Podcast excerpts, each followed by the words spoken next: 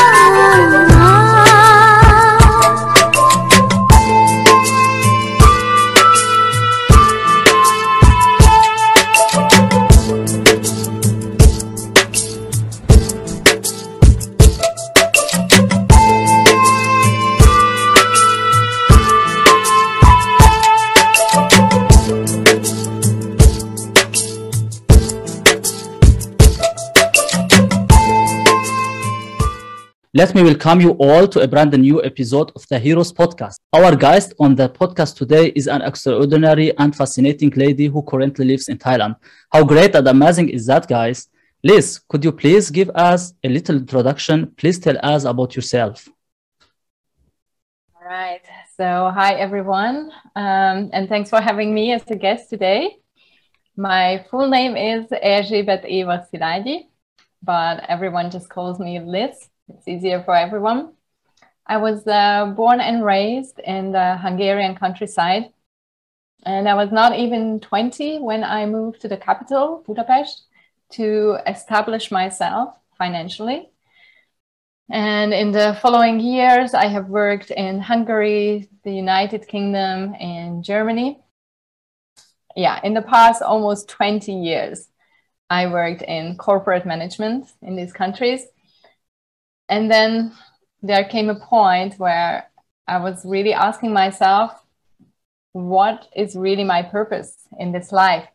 Why I feel unfulfilled in the life that I have. So, working in my corporate job, I realized that I was always overwhelmed, overworked. I was very stressed, constantly tired, and very unmotivated. And there I was in a well paid job. I established a good career, financial security, but I was just unhappy and unfulfilled. And in the years uh, following this realization, I have worked really intensely on my physical, mental, and emotional health. I started to immerse again in herbal medicine. I have expanded my horizon on yoga, anatomy, mental health, self development, and meditation by attending several trainings and courses and programs. Each of these were immensely eye opening and really life transforming. Especially my first 200 hours yoga teacher training in India. Something shifted in me in India, and it became crystal clear that teaching yoga will be my path. I, I really wanted to have a more meaningful life. I, wanted to make a difference, to serve and help people, to share knowledge and um, somewhat ease the suffering of our modern world, the same suffering that I was in. Uh, but still, after all this, um, a life threatening illness and uh, a burnout in 2018 was necessary to make my final move and completely transform my life. Staring that in the face in 2018, I realized that life is way too short to live unhappily and unfulfilled. So I quit my job in 2019 and started to teach yoga full time one year ago. So, pretty recently, I decided to leave the Western world completely behind. And I moved to a tiny island in Thailand. I teach yoga here, mostly online, and running my yoga teacher training. I live in a wooden house in nature by the ocean with my dog, uh, leading a very, very simple life. Wow, a very interesting and inspiring life story. Thanks a lot for your attending our video podcast. Dear Liz, we asked you what heroes are for you, and you said the following. My parents are one of my heroes who managed to overcome many difficulties while raising me and my siblings, staying grounded in their relationships, in their relationship for over 30 years now. Otherwise, everyone is a hero to me who had the courage to face their shadows. Everyone who works on themselves every day to become a better person. How can heroes give courage to other people? What do you think gives people the courage to face their challenges? It's important to have people in our lives who inspire us, who lead by example, and who have very strong integrity. I'm really grateful that I have uh, a lot of people in my life from all over the world who model it, how life in alignment can look like. And in the meantime, they are also showing their vulnerability. They are not denying their human nature. You started working on your financial stability very early in life. Why was that important to you? So, I grew up in a family where love was always abundant but uh, financial struggle was always present. Mm-hmm. My grandparents were prosecuted by the communist system, which made it practically impossible for them to rise above uh, poverty. And this carried over then to my parents, who also had very limited options, spending most of their lives in the communist system and I really wanted to break this cycle. I wanted to break this generational cycle of poverty, of, of limitedness. And I wanted to create wealth and abundance, not to be rich, but to be free from all of this and to use that wealth to make a difference in the world, making it a better place. Okay, uh, could you please tell me about your burnout and the realizations you had in 2018? Main reason of my burnout, now seeing it uh, retrospectively, was that I was simply not passionate about my profession, about my work. I originally studied horticultural engineering, and my passion was always plants, nature, growing stuff. Yet I was stuck in a profession, I was stuck in a job at a company that I just happened to land in when I was really, really young. And I just took whatever job was available. And I have spent 17 years doing this work I was not passionate about. And as, as I worked uh, under tremendous uh, pressure and stress, this, this turned really into despising my job, into hating my job, making it harder each and every morning to get out of bed, wake up, go to the office. And um, yeah, I just lost my motivation completely then in 2018, um, when I was traveling uh, around in Thailand, uh, I uh, got dengue fever and I was hospitalized for 10 days.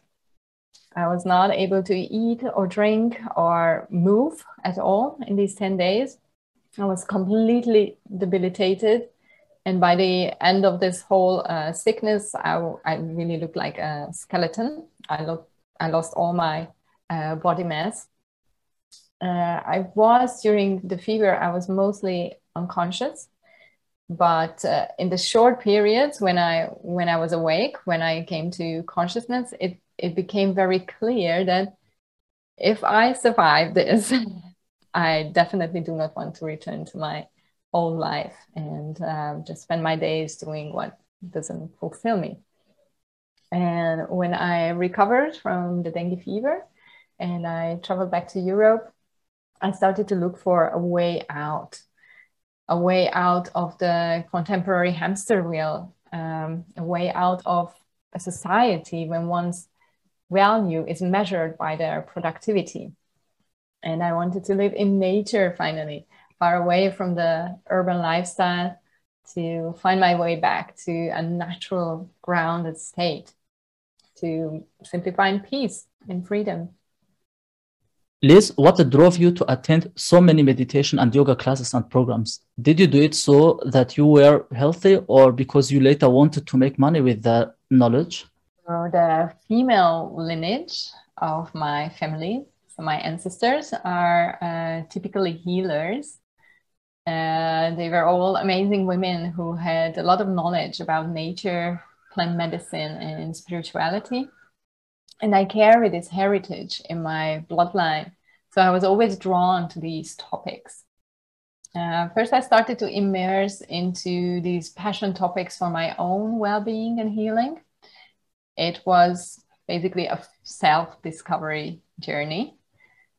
Back then, I also had the feeling that I would love to do a work in this field, but before I could support anyone, I could, I, I really had to go through the journey myself, I really had to work on my own healing first. So I wanted to learn as much as possible about myself, about the world, and what drives us as human beings, how nature can support us in our physical and mental healing. And I'm grateful that now I am actually uh, able to work with uh, whatever knowledge I have uh, collected, whatever I have learned in the past years, and now I can support others on that journey too. What has changed in your life after you completed your yoga teacher training? My first training, I was. Uh, it was already very hard to settle back into my uh, old life. I was really restless. I didn't find my place anymore. Uh, I wanted something else, something more out of life. But when I was not yet, then I was not yet sure uh, how it's going to happen. But I felt more and more detached from the life I have built up. And also, my values have changed completely. I simply saw the world in a, in a different way uh, because I was different myself everything changed. I, I just did not fit in the world I was in anymore. I was a stranger in my own world. Which are your main goals when teaching yoga and which methods do you use? Moment. Okay. I mainly teach uh, introspective and therapeutic uh, forms of yoga, mm-hmm. such as yin yoga, trauma informed yoga, and also aerial yoga, aerial yin. I choose to work with gentle methods as these have helped me to nourish my body and mind back to health um, several times during my journey and to process traumatic experiences which were deeply buried in my nervous system. My classes are mainly focused on emotional and mental health, restoration and preservation. My yin yoga classes are based on the Taoist concept of yin and yang, which are opposite and complementary principles in nature. And we hold the poses in this yoga class for longer time, several minutes, to stimulate the subtle energy channels of the body, which are called meridians. These are the same energy channels uh, acupuncture works with. So through these energy channels, we stimulate certain organs and organ systems in the body, which in turn affect us on an emotional level. According to traditional Chinese medicine, each main organ in the body are connected to certain emotions. This way we can release long held emotional blocks on the level of the physical body. And while we hold the poses for several minutes long, or deep connected tissue, the fascia, has a chance to lengthen and stretch, which increases our mobility and flexibility. When I teach trauma informed uh, yoga classes, our focus is even more on emotional and mental health and healing. Trauma informed yoga is a completely different approach to yoga than one would know from the studios. It has very specific principles. It basically assumes that everyone who walks into a yoga class has potentially experienced trauma and there might be potential triggers that will unlock uh, emotional responses. So, a trauma informed class creates a safe and healing environment, a safe container for the students. And it's an authentic shared experience with others, but without having to share your story, like in talk therapy. And repeating your story over and over can be potentially re traumatizing. And in the class, you do not have to share your story. You share the experience with the others who are in the room with you, but you don't have to share your story. Um, also, a trauma informed class is process oriented and not goal oriented. So there's no ideal pose, there's no ideal asana shape. We focus on the sensations in the body instead. The goal of trauma informed yoga class is to heal, is to release stress and anxiety or any bottled up emotions from the body. And to learn uh, healthy coping tools to reconnect with the self and reconnect with the body. It can also reduce physical and emotional pain and be present in the given moment. So instead of lingering in the past that you cannot change, instead of stressing about the future that never comes, you are basically dragged back into the present moment to be in the now, to be in your physical body. And there are my aerial classes, which are a little bit more playful. Uh, a, a, great opportunity for my students to overcome their fear. Uh, there's also a yin version here, which is very therapeutic.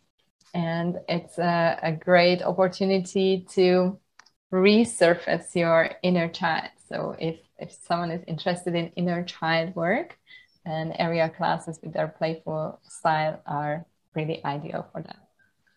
Uh, you mentioned that you left the Western world behind. What were your reasons for this decision? As I mentioned before, um, after certain experiences, I could not really find my place anymore uh, in the Western world. And in the past uh, years, I returned to this island where I live now several times, mostly coming back for yoga teacher trainings um, combined with holidays. But the first time I set foot on this island, I knew that I will be back.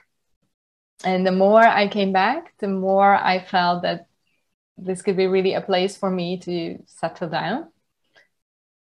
I went through a very difficult um, emotional time in the end of uh, 2020, and I left Germany.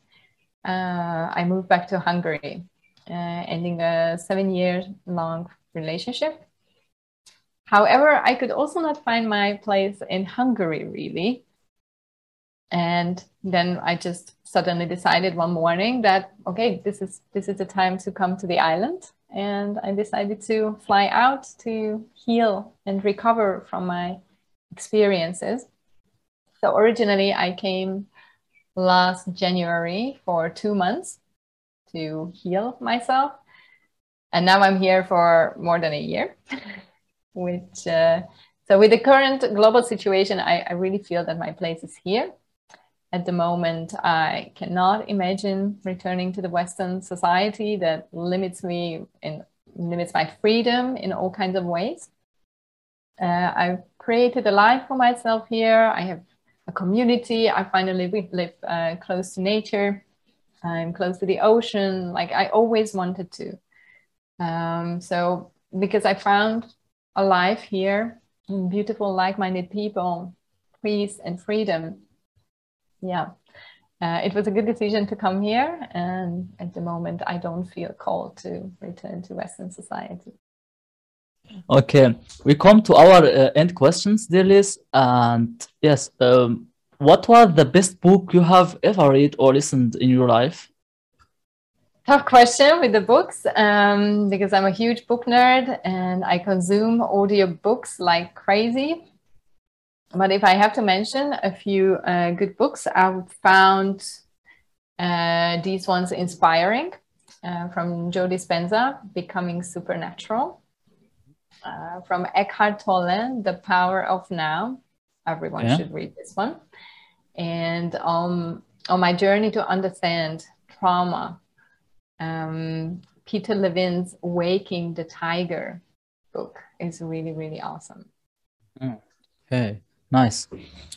Liz, what do you think is uh, the key to success? The key, in my opinion, is to do what nourishes and fulfills you.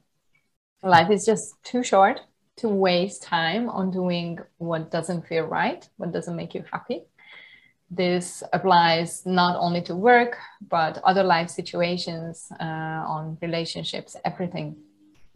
We build up resilience through hardship, pain, suffering.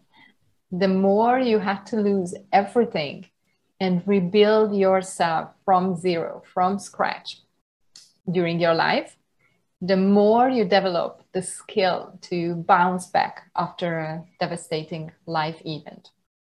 So, of course, this doesn't mean that eventually uh, nothing difficult will happen to you anymore, uh, but your way of dealing with it, your way of coping, your way of responding to difficult life events changes. It gets better and you recover faster. And as a final thought on this, always listen to your gut instinct, to your intuition. Watch the sensations in your body in response to people and situations. Your body never lies. It will always tell you if you are on the right track or you should get out of a situation while you can. Uh, and another thing I would like to mention is Never sweep difficult emotions under the rug. Um, face them head on, deal with them. The more you suppress difficult emotions, the more they are going to haunt you, come back to you, return to you until you deal with them. When you deal with them, then they finally pass. So that would be my advice. Dear Liz, what is the secret uh, to a fulfilling and happy life? Maybe yoga and meditation or what do you think about? Yoga and meditation is just the tip of the iceberg. Um, i think the secret is um, understanding that nothing is permanent in life uh, and to live every moment with presence because these fleeting moments of your life are gone really fast. They are there and then they pass right away. So enjoy happiness fully while it lasts and be also present in difficult times, knowing that they will also pass. Make every day worth living, make them count. Our time here on this planet is very limited and very precious. So I advise you to learn who you are, embrace who you are, including your dark sides that you want to push away. Learn what gives you joy in life and live with alignment with that. Also, it's good to establish strong boundaries around your time and energy, saying no to things that do not serve you, but in the same time, being kind to others. Yeah. Uh, what are you up to nowadays? Which projects are you working on? At the moment, I offer online yoga classes in German and English through studios mainly, but also privately. I have created a 90 days mentoring program, which is called the Soul Aligned Life Transformation Program, where I support mainly overwhelmed and stressed out corporate employees or entrepreneurs to live a more fulfilling and a healthier life. It's not really just about yoga, it's, it's a holistic program focusing on recovering and maintaining physical and emotional health in the Western world, where people are constantly under pressure and, and uh, a constant under a constant stream of input and information. So I basically support people who I was once a few years ago to find their path on their self healing and self discovery journey. I'm also running a holistic yoga teacher training in collaboration with um, an Indian yoga school. It is an interactive, live video based, life transforming course that combines traditional multi-style yoga studies with a holistic lifestyle approach. So it's much more than just a yoga teacher training. It's really a holistic program. And this extensive training expands your horizon beyond traditional yoga teacher training curriculum, integrating um, additional topics such as lifestyle, Ayurvedic nutrition, trauma awareness, aromatic and medicinal herbs, and much, much more. So it's a very extensive um, teacher training program. And this course fully prepares the students from the physical foundation of yoga all the way to creating powerful classes that promote physical and emotional health and personal growth in their future to students. So, whether they are an aspiring yoga teacher or just a passionate practitioner who would like to deepen their knowledge, this training is designed to give people a deeper understanding of the human body and mind. Our current training is running at the moment till the end of February. And uh, we are going to announce soon the dates for our next training. So if anyone's listening who's interested, then stay tuned for the new date. And I'm also building another online course for freshly graduated yoga teachers to support them on their onward journey, on their journey after the yoga teacher training to find their path, to find their own teaching style, to find their own voice, and um, to figure out how they would like to use this knowledge, how they would like to serve others with, with the knowledge they gained on the yoga teacher training. So, a lot of exciting projects are going on. Stay tuned for more infos on my social media and sites. Yeah, uh, okay. Thank you very much, dear Liz, for the interview. If you want to follow up with Liz, you can find her contact details in the description box down below. There you can also find our details, and we hope to see you in our next episode uh, with a new guest and uh, the next inspirational story. See you soon, guys. Ciao. Ciao. Thank you. Welcome. Okay, so fertig.